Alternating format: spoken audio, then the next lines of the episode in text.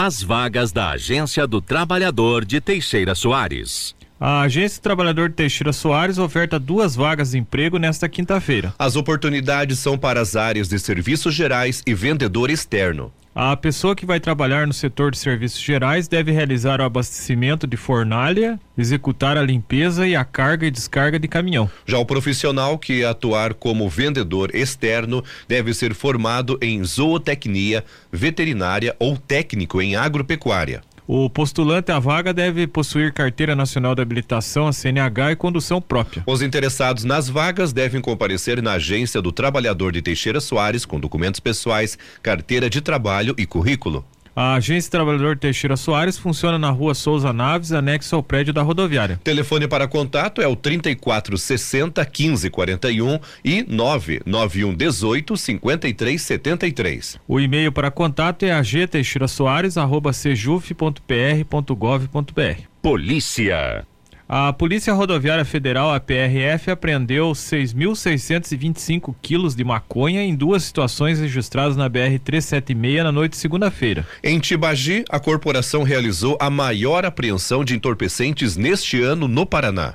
Mais de 6 toneladas de maconha foram, encaminhar, foram encontradas em um caminhão. Inicialmente, a PRF recebeu uma denúncia sobre um caminhoneiro que estava transitando na contramão. A partir disso, os agentes realizaram buscas e encontraram o motorista e um posto de combustíveis nas margens da rodovia. Durante a abordagem, o homem de 45 anos apresentou nervosismo, o que levantou suspeita dos policiais, que resolveram fiscalizar o caminhão. No compartimento de carga da carreta foram encontrados 6.140 quilos de maconha que estavam em cima de sacos de silagem. O motorista afirmou que pegou o caminhão carregado em Umuarama e faria a entrega em Curitiba. Em verificação no sistema, a PRF constatou que a Carteira Nacional de Habilitação, a CNH do condutor, estava suspensa. O caminhoneiro foi preso e encaminhado para a Polícia Federal de Ponta Grossa. Para o mesmo local foram levados o caminhão e as drogas apreendidas. Em outra apreensão de maconha ocorreu na BR 376 em Balsa Nova. Aproximadamente 485 quilos de entorpecentes foram encontrados em um veículo SUV que tentou o SUV, né, que tentou fugir da abordagem. Porém, durante a fuga, o condutor caiu em um buraco. Duas, Duas, pessoas, sendo um adolescente, foram contidos pelos policiais. Conforme a PRF, o carro havia sido roubado em junho em Curitiba. No veículo foram encontrados dois pares de placas clonadas de automóveis da mesma marca e modelo do utilizado para o transporte das drogas. Os entorpecentes apreendidos valiam em torno de um milhão e quatrocentos mil reais. O motorista, o adolescente, as drogas e os veículos foram encaminhados para a delegacia.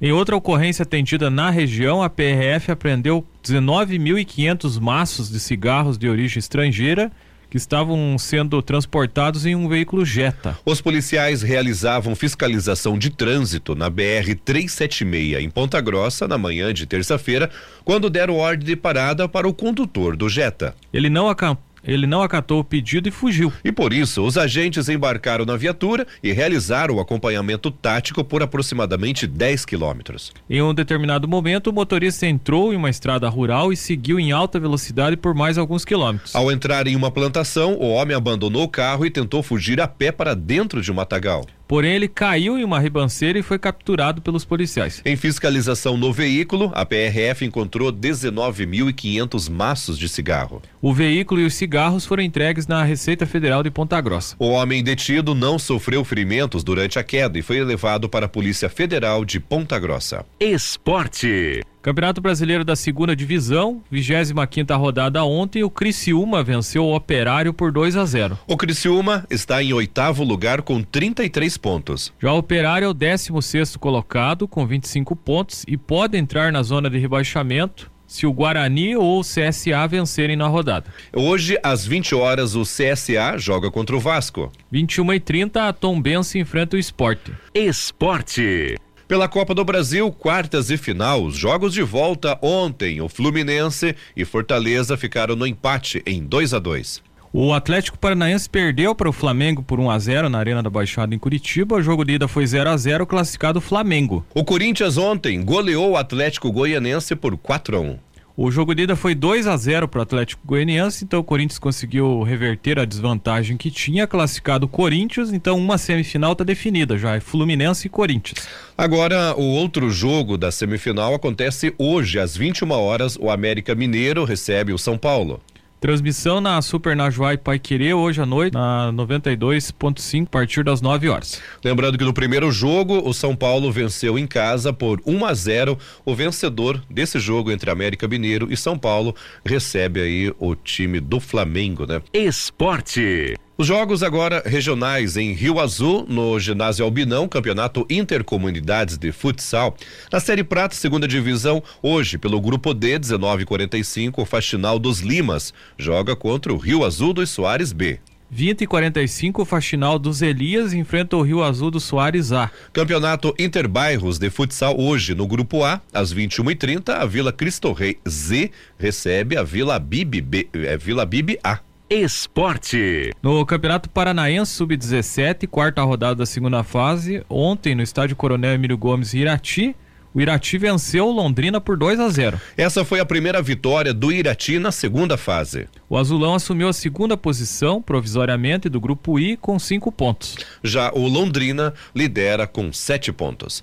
Política. O senador Álvaro Dias do Podemos busca a reeleição para um quinto mandato no Senado. Em entrevista à Rádio Najuá, o senador disse que pretende continuar representando o Paraná em Brasília com a sua experiência. É uma casa para a experiência política, não é para se aprender lá. Lá é para dar respostas com o aprendizado adquirido pelo tempo de experiência havido. Então, é isso o meu propósito hoje.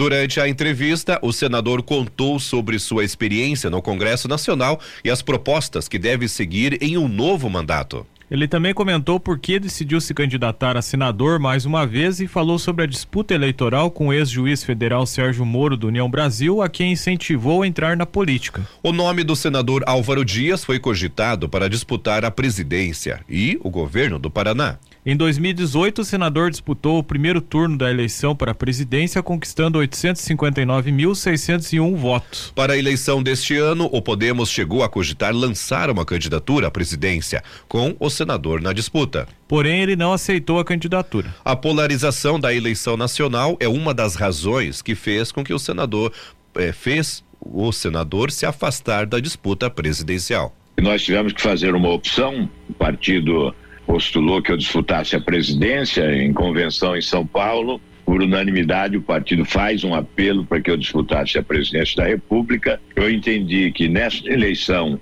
há uma polarização como fato consumado, não é? Os olhos da população estão voltados ou para a esquerda com Lula ou para a direita com Bolsonaro, e nós achamos que não haveria espaço ao meio e qualquer candidatura ao meio seria atropelada. Por isso, a nossa opção para continuar servindo, para continuar contribuindo, tentando melhorar a vida das pessoas, é no Senado.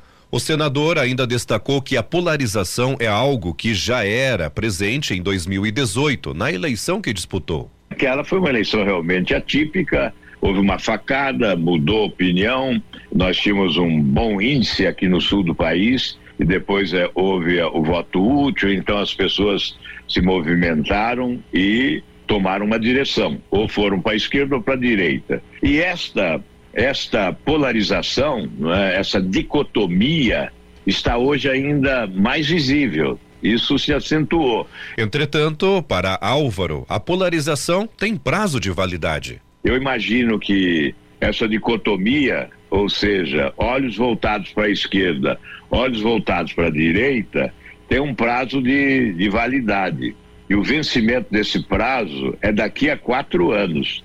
Só nas eleições de 2026 nós vamos ter um outro cenário. Aí certamente vai se abrir uma janela de novas oportunidades para outros projetos, projetos que possam ser mais consensuais, né?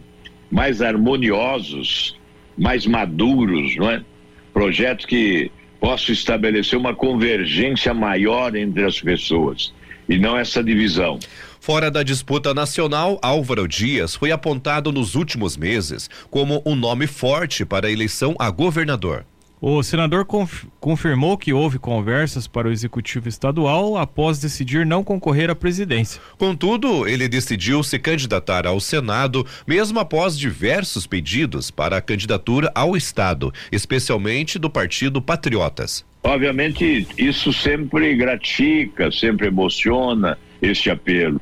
Mas eu tenho a impressão hoje que a minha missão mesmo é esta, de continuar em Brasília, porque eu conquistei um espaço nacional. Na eleição deste ano, Álvaro Dias disputa a única vaga de senador em disputa no Paraná com mais nove candidatos. Entre eles, o ex-ministro Sérgio Moro, do União Brasil, a quem incentivou a entrar na política.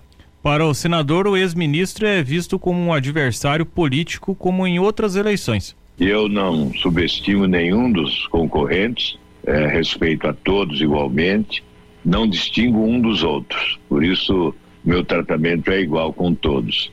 Não vou desconstruir nenhum dos concorrentes para pavimentar a, a, estrada que me leve à vitória. Eu quero pavimentar essa estrada para chegar à vitória sem desqualificar qualquer dos concorrentes. Isso eu deixo a critério do eleitor. O eleitor fará sua análise, fará sua reflexão e julgará. Não me cabe julgar os, os meus adversários. Álvaro Dias conta que quer continuar no Senado para seguir com o trabalho que tem se dedicado nos últimos anos. Entre seus projetos, ele destacou os que estão ligados à educação.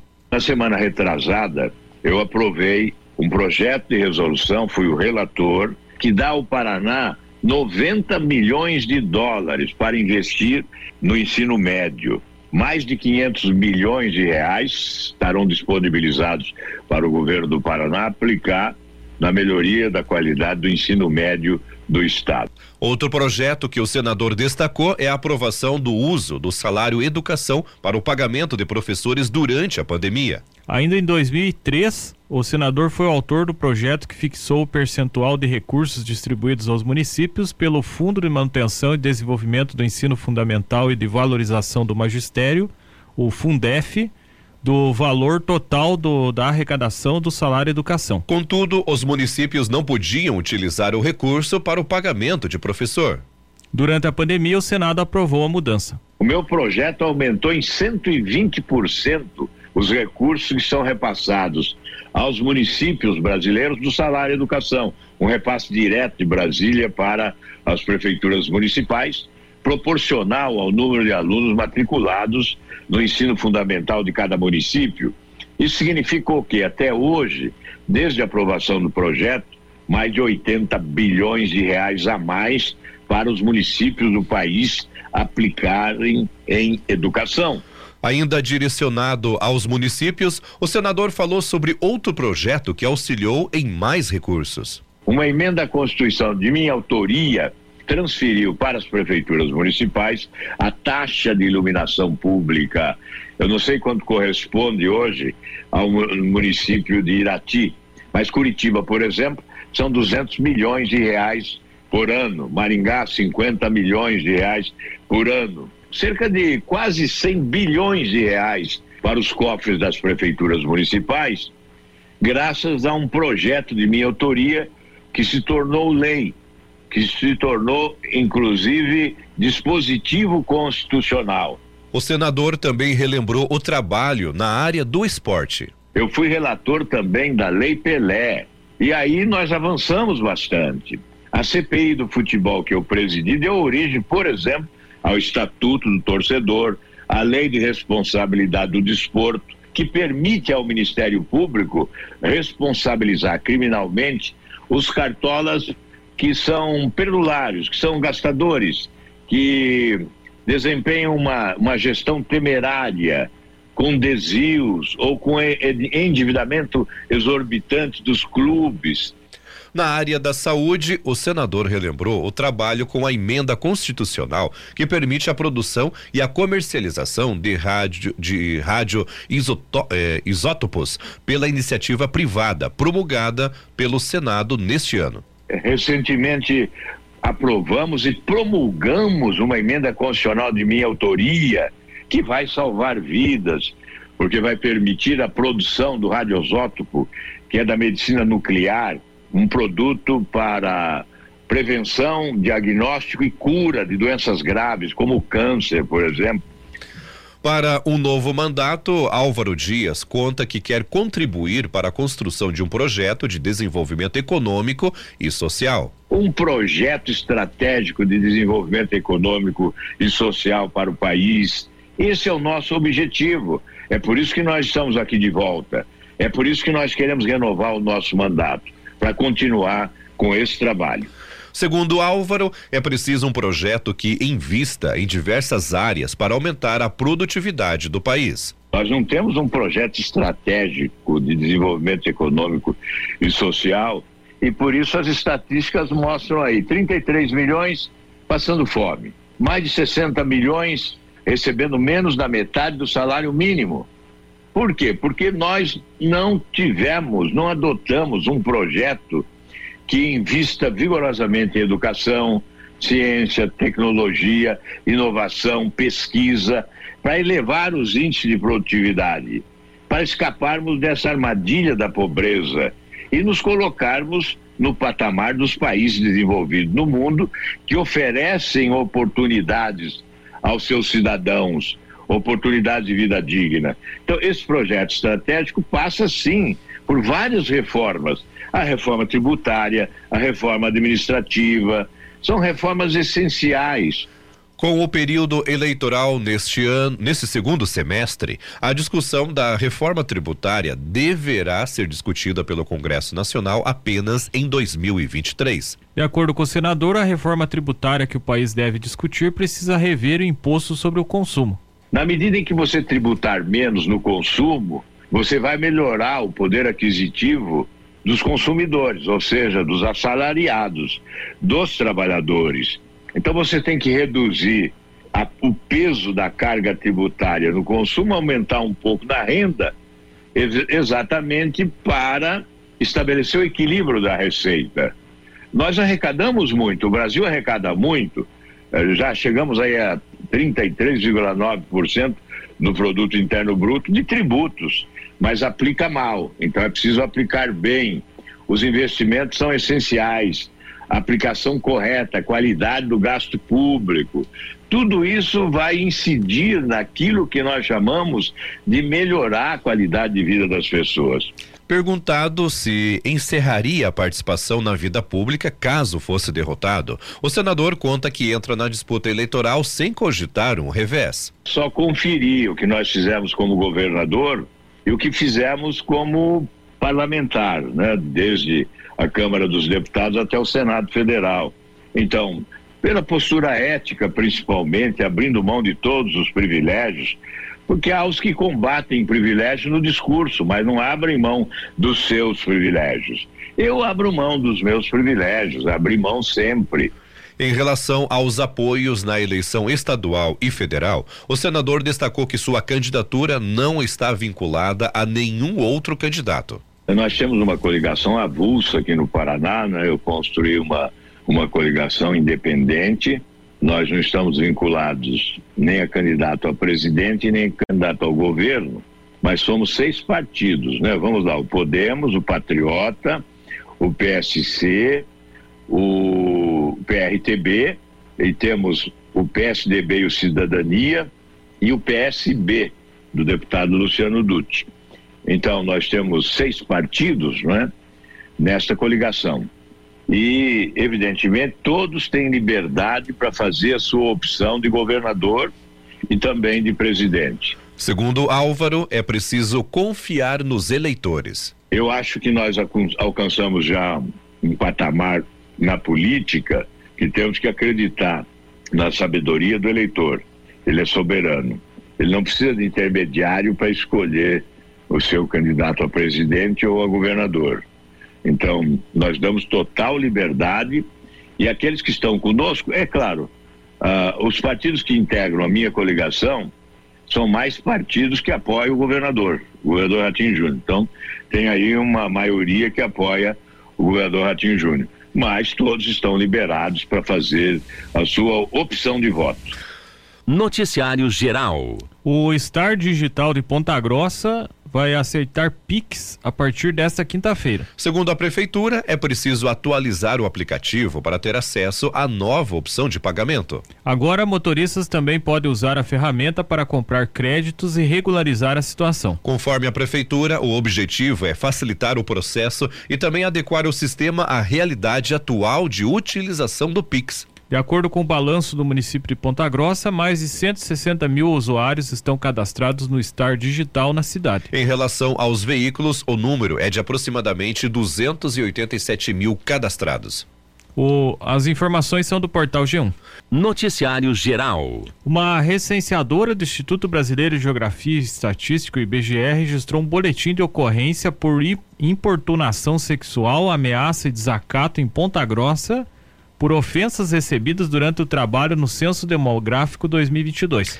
Abre aspas. O morador reclamava do censo, do IBGE, das perguntas, que as perguntas eram ridículas, que não existia motivo de eu estar ali, de que meu trabalho não fazia sentido nenhum porque aquilo não servia para nada. Me senti como uma pessoa, um lixo, e tudo que eu falava ele falava que eu era burra, que eu não deveria saber a resposta, que eu não estava vendo que ali a resposta era óbvia, fecha aspas, contou a, a recenseadora. Conforme o boletim de ocorrência, em determinado momento o homem chegou a falar o seguinte: Abre aspas. Você não está vendo que eu sou macho?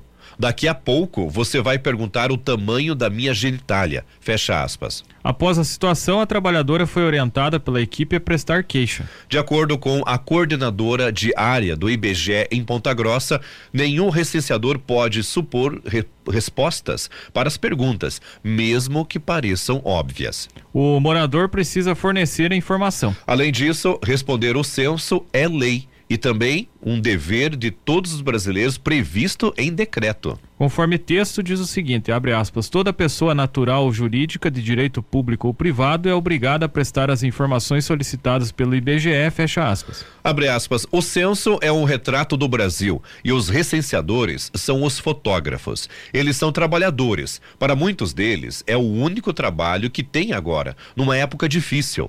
Ele pergunta qual sua cor ou raça, por mais que para a pessoa seja evidente. O recenseador não pode tirar nenhuma conclusão. É a pessoa que tem que responder. O recenseador tem que perguntar. Fecha aspas, frisou a coordenadora. A, a, legislação que torna obrigatória a participação no censo é a mesma que garante o sigilo das informações repassadas. Em todos os 5.568 municípios brasileiros. Os questionários do censo 2022 estão, no, estão sendo feitos desde 1 de agosto. Os episódios de dificuldade encontrados entre recenseadores não são exceção. Na região de Ponta Grossa, outros profissionais já relataram episódios até mesmo de ameaça. Abre aspas. Quando eu fui perguntar para a senhora alguns quesitos como idade, quantos banheiros tinha em casa, ela achou ruim e começou a me ofender. Começou a me xingar, dizer palavrões e no final chegou a falar que se eu voltasse no domicílio ela ia me matar. Fecha aspas, relembrou Bruno, recenseador na cidade. Outros profissionais também relataram desacato ao fazerem as abordagens a domicílio. Atualmente é possível responder o censo pela internet ou por telefone, mas o primeiro contato sempre precisa ser pessoalmente. Abre aspas. Já teve alguns problemas de desacato até. Uma senhora na cidade de Castro. Eu acho que essas pessoas têm que abrir a mente no sentido de que a gente possa ser bem recebido e que é importante para todos nós no Brasil. Fecha aspas, reforçou outro profissional. Com um panorama tão completo, a pesquisa ajuda na construção das políticas do país. Além da contagem populacional, a pesquisa traz dados sobre condições de vida, emprego, renda, acesso a saneamento, saúde e escolaridade, entre outros. Essas informações são essenciais para o desenvolvimento e implementação de políticas públicas e para a realização de investimentos públicos e privados. Entre as políticas públicas afetadas pelo censo é possível citar calibragem da democracia representativa através da contagem populacional, definindo o número de deputados federais e estaduais e de vereadores. Determinação dos públicos-alvo de políticas públicas federais, estaduais e municipais. Detalhamento da população em risco para campanhas de vacinação. Ajustes nas políticas para superação e recuperação pós-pandemia. Distribuição das transferências da União para estados e municípios, com impacto significativo nos orçamentos públicos. Segundo o IBGE, em 2019, 65% do montante total transferido da União para estados e municípios consideram dados de população.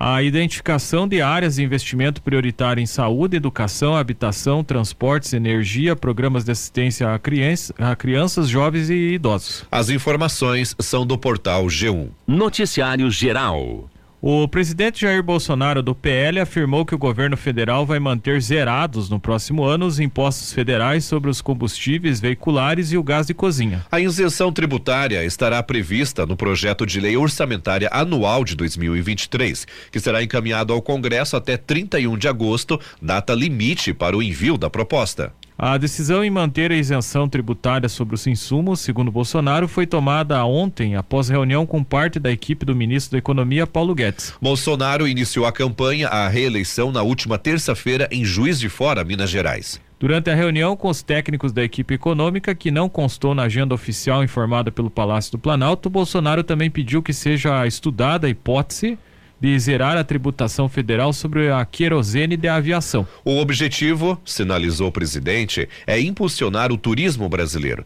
classificado por ele como um dos melhores do mundo. O presidente afirmou ainda ter tratado com Guedes a inclusão no projeto 2023 de previsão orçamentária capaz de manter as transferências do Auxílio Brasil em 600 reais. Por hora, o benefício será pago a esse valor apenas até dezembro. Para manter as transferências no patamar atual, o Congresso precisaria rever as despesas dentro do orçamento do próximo ano. Outro compromisso anunciado por Bolsonaro para 2023 foi o reajuste dos servidores públicos federais. O presidente disse, contudo, que o governo não definiu o percentual. Segundo ele, também estão previstas a reestrutura, reestruturação de carreiras do funcionalismo. A manutenção de impostos federais zerados sobre importantes insumos como combustíveis e o gás de cozinha está dentro de uma linha estratégica da campanha de Bolsonaro para conver, converter e ampliar votos. A isenção tributária foi uma estratégia política encampada entre o governo e sua base política no Congresso em votações conduzidas antes do início do recesso parlamentar e da campanha eleitoral.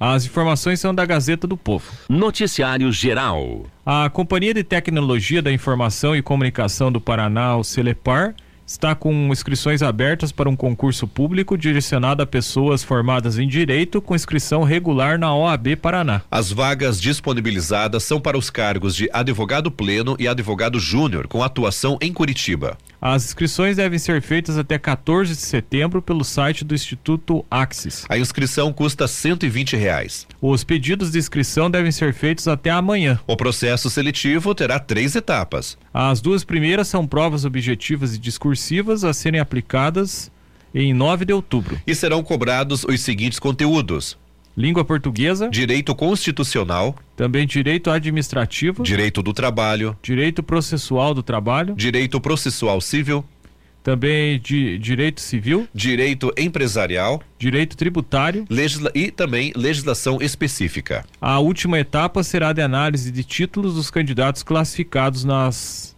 etapas anteriores.